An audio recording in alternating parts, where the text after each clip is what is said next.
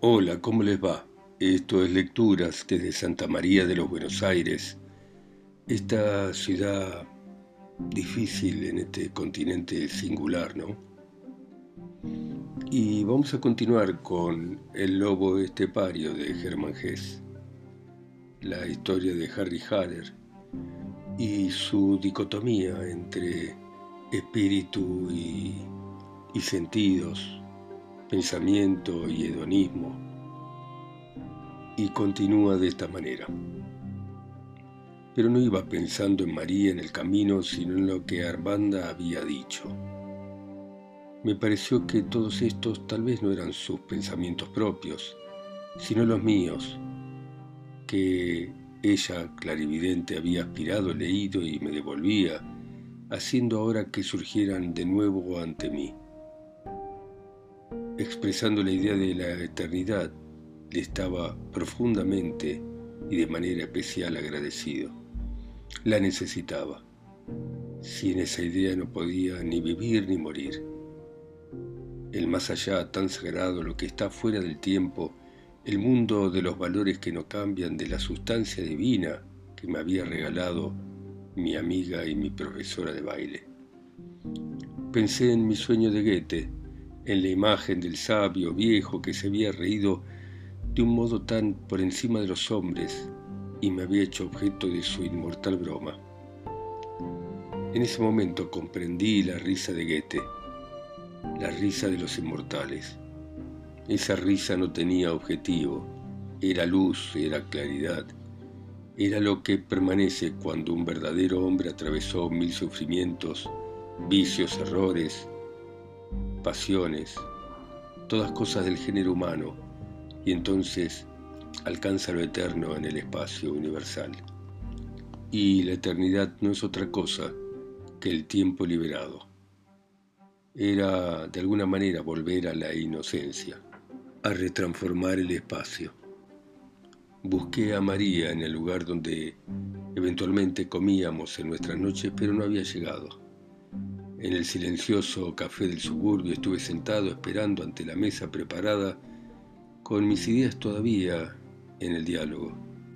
Todas esas ideas que habían aparecido entre Armand y yo habían sido tan profundamente familiares, tan conocidas de toda la vida, tan extraídas de mi más íntima mitología y del mundo de mis imágenes.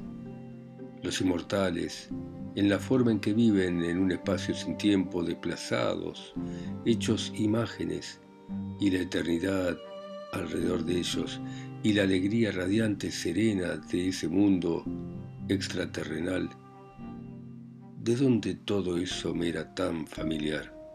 Pensé y se me ocurrieron compases de Mozart, del clave bien temperado de Bach, y en toda esa música Sentía la serena claridad de las estrellas. Sí, eso era. Esa música era algo así como el tiempo inmutable, congelado, convertido en espacio y flotando infinita, una alegría sobrehumana, una eterna risa divina. Y esto estaba entrelazado de una manera tan perfecta con el viejo guete de mi sueño, y de pronto alrededor mío oía esta risa, la risa de los inmortales, Estuve allí encantado. Busqué mi lápiz en el bolsillo del chaleco, busqué papel, busqué la carta de los vinos, la di vuelta y al dorso escribí versos. Versos que al día siguiente encontré en mi bolsillo y que decían, Los inmortales. Del fin de la tierra sube el febril anhelo de la vida hasta nosotros, mezclado el lujo con la miseria, el olor a sangre de fiestas fúnebres, de espantos, de deleites, manos de santos, de usureros, de criminales, la humanidad entera con sus temores, sus deseos y a su vez sus olores podridos y cálidos que transpiran santidades y pasiones inmundas y que se come a ella y devuelve después lo tragado, que incuba artes nobles y bélicas quimeras y llena de ilusión la casa en llamas del pecado, se consume, se retuerce y se degrada en los goces de feria de su infantil mundo y vuelve a ser renovada y al final cambia en un polvo vil. En cambio nosotros vivimos las mansiones frías del éter, cuajado de claridades, sin sexo, ni edad, ni hora, ni días, y los pecados de ustedes y las pasiones de ustedes y hasta los crímenes no son distracciones, igual que el desfile de las estrellas por el cielo, único e infinito es para nosotros el menor momento. Silenciosos viendo nuestras pobres vidas inquietas, silenciosos mirando girar los planetas, gozamos del invierno espacial frío. Al dragón celeste nos une una amistad eterna, en nuestra existencia, serena, inmutable, nuestra risa astral, serena. Después llegó María, y después de una comida alegre me fui con ella a nuestro cuarto. En esa noche estuvo más hermosa, más ardiente, más íntima que nunca, y me encantaron sus juegos y delicadezas que consideré en el límite del placer humano. María, hoy te entregas pródiga como una diosa, le dije. No nos mates a los dos que mañana es el baile de máscaras. ¿Quién va a ser tu pareja en la fiesta? Ay, mi querida Flor, pienso que tal vez sea un príncipe que te rapte y no te vuelva a ver nunca más. Hoy me querés como se quieren los buenos amantes en el momento en que se despiden, en esa última vez. Ella apretó los labios contra mi oreja y susurró, Silencio, Harry, cada vez puede ser la última. Cuando Armanda te haga suyo, no vas a volver a mi lado, y tal vez eso ocurra mañana.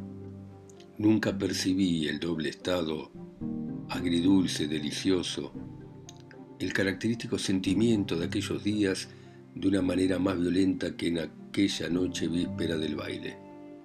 Sentía la belleza y el abandono de María, el tocar, el gozar, el respirar montones de amables sensualidades que yo había conocido tan tarde como hombre ya de cierta edad, el chapoteo en una suave y ondulante hora de placer, lo que en suma era la felicidad.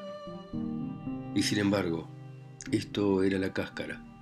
Por dentro estaba lleno de tensión, de fatalidad, de significado, en tanto yo estaba ocupado de manera delicada y amable con las emotivas pequeñeces del amor Nadando en una tibia felicidad, me daba cuenta que dentro de mi corazón como de mi destino, todo se atropellaba e iba hacia adelante corriendo como un caballo bravo, de cara al precipicio, al abismo, lleno de deseos y de angustia entregado con complacencia a la muerte. Así como hasta hacía poco me defendía con espanto de la frivolidad del amor sensual, y lo mismo había sentido pánico ante la belleza alegre dispuesta a entregarse María, ahora sentía yo así el miedo a la muerte, pero un miedo consciente de que pronto habría de convertirse en salvación y en entrega total. Mientras estábamos abismados calladamente en los juegos de nuestro amor, perteneciendo íntimamente uno al otro más que nunca, María se despedía de mi alma y de lo que había significado.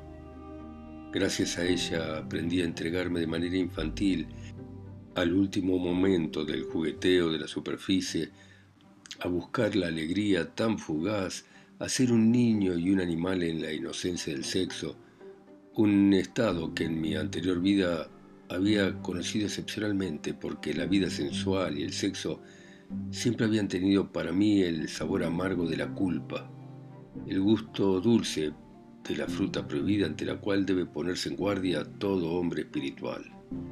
Pero María y Armanda me habían enseñado ese jardín con inocencia, y yo agradecido había sido su huésped, su alumno, pero pronto se hacía para mí el momento de seguir hacia adelante Resultaba demasiado bonito y demasiado reconfortante este jardín.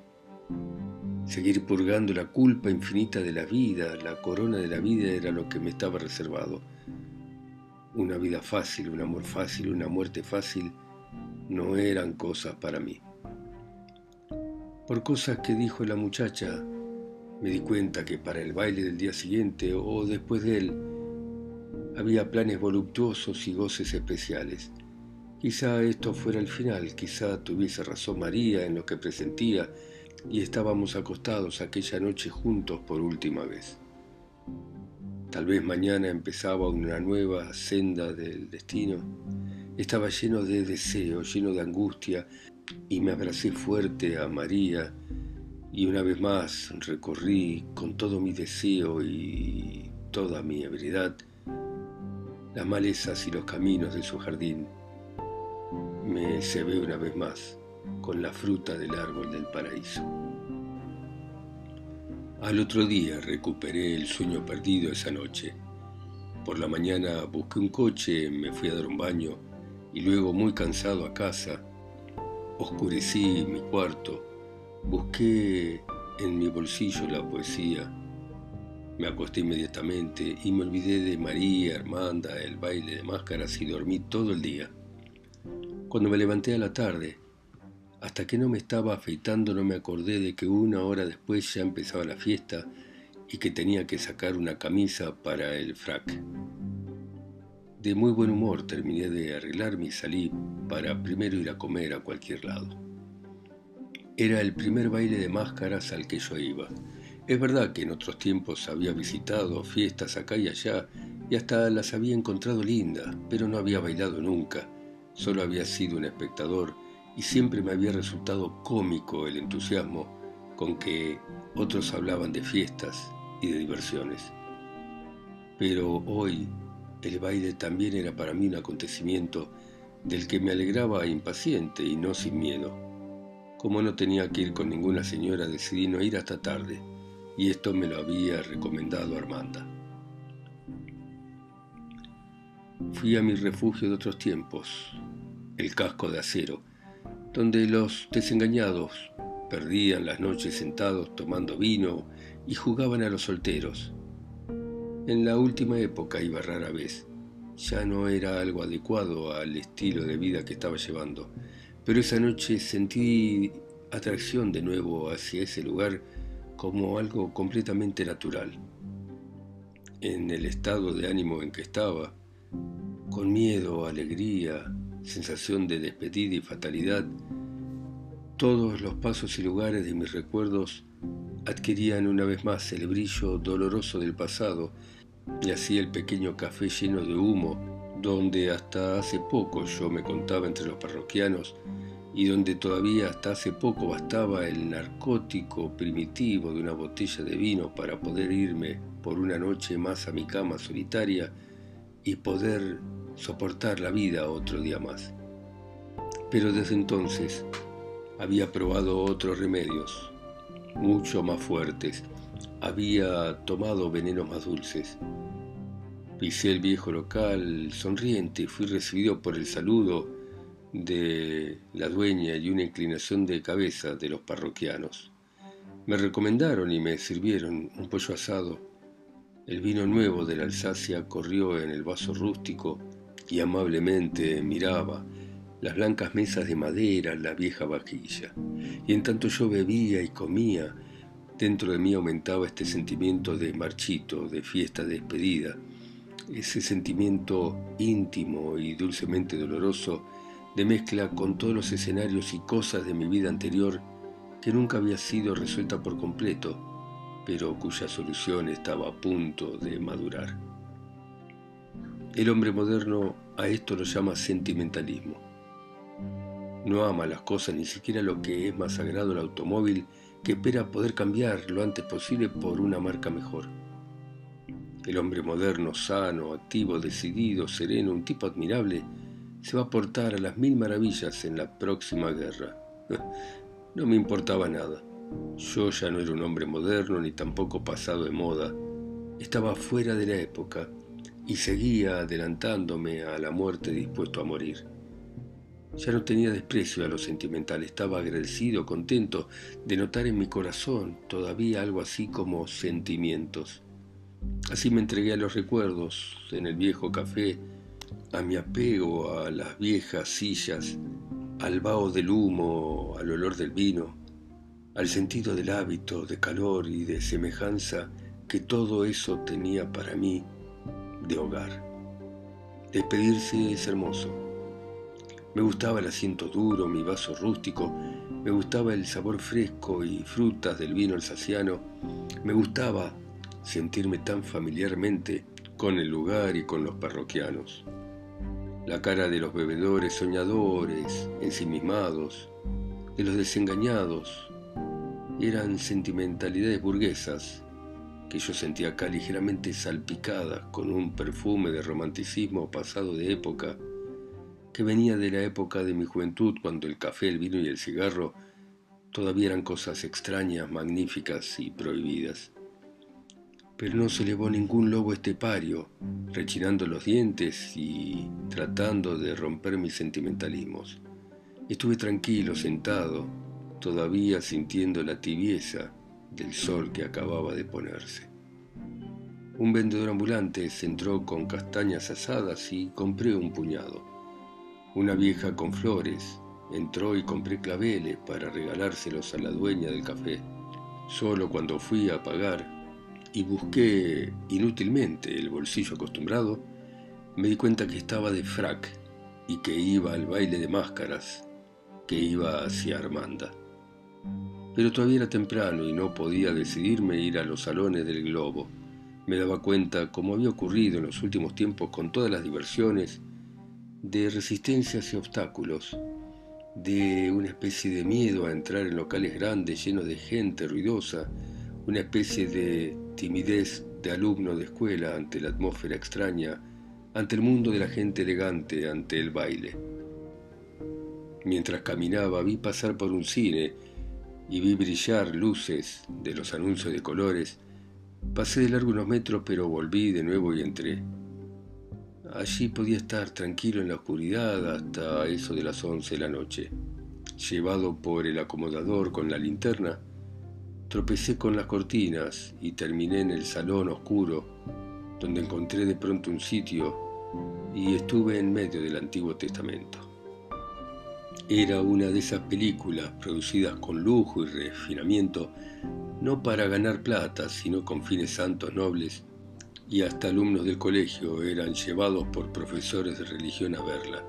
Se representaba la historia de Moisés y de los israelitas en Egipto, con una enorme cantidad de caballos, hombres, camellos, palacios, pompa de faraón y cansancio de los judíos en las arenas calientes del desierto.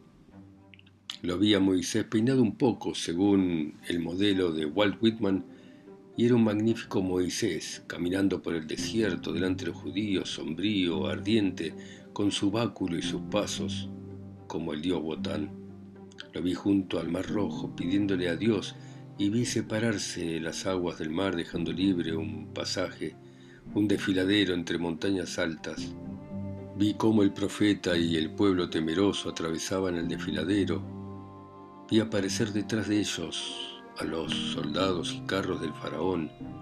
Vi sentir el miedo en la cara de los egipcios a la orilla del mar y luego aventurarse con valor y vi cerrar los montes de agua sobre el faraón con su armadura de oro y sus carros y sobre sus guerreros, no sin acordarme de un dúo para bajos de Händel, en donde este acontecimiento se canta con maestría. Después vi a Moisés subir al Sinaí, un héroe sombrío en un sombrío páramo de piedras, y ahí vi cómo Jehová le transmitía los diez mandamientos por medio de una tempestad de truenos y relámpagos, en tanto que el pueblo indigno al pie de la montaña elevaba un ternero de oro y se entregaba a placeres del cuerpo.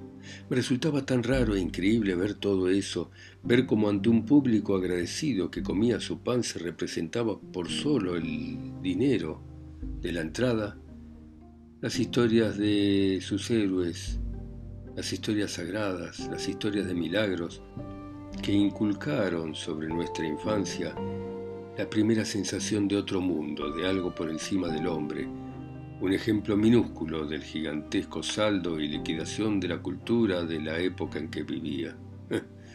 Dios mío, para evitar esta repugnancia hubiera sido preferible que murieran también los egipcios, los judíos y todo el género humano, logrando una violenta muerte digna, en lugar de esta especie de muerte mediocre que hoy sufrimos todos. Mil veces preferible. Mis obstáculos secretos, el inconfesado miedo al baile de máscaras, no habían disminuido con el cine, sino que habían crecido de un modo horrible yo pensando en Armanda, tuve que hacer un esfuerzo para que por último un coche me llevara a los salones del globo y entrar. Se había hecho tarde y el baile ya estaba en marcha.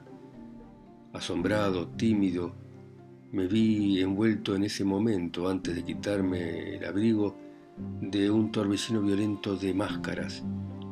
Me empujaron, había muchachas que me invitaban a visitar los cuartos de champán.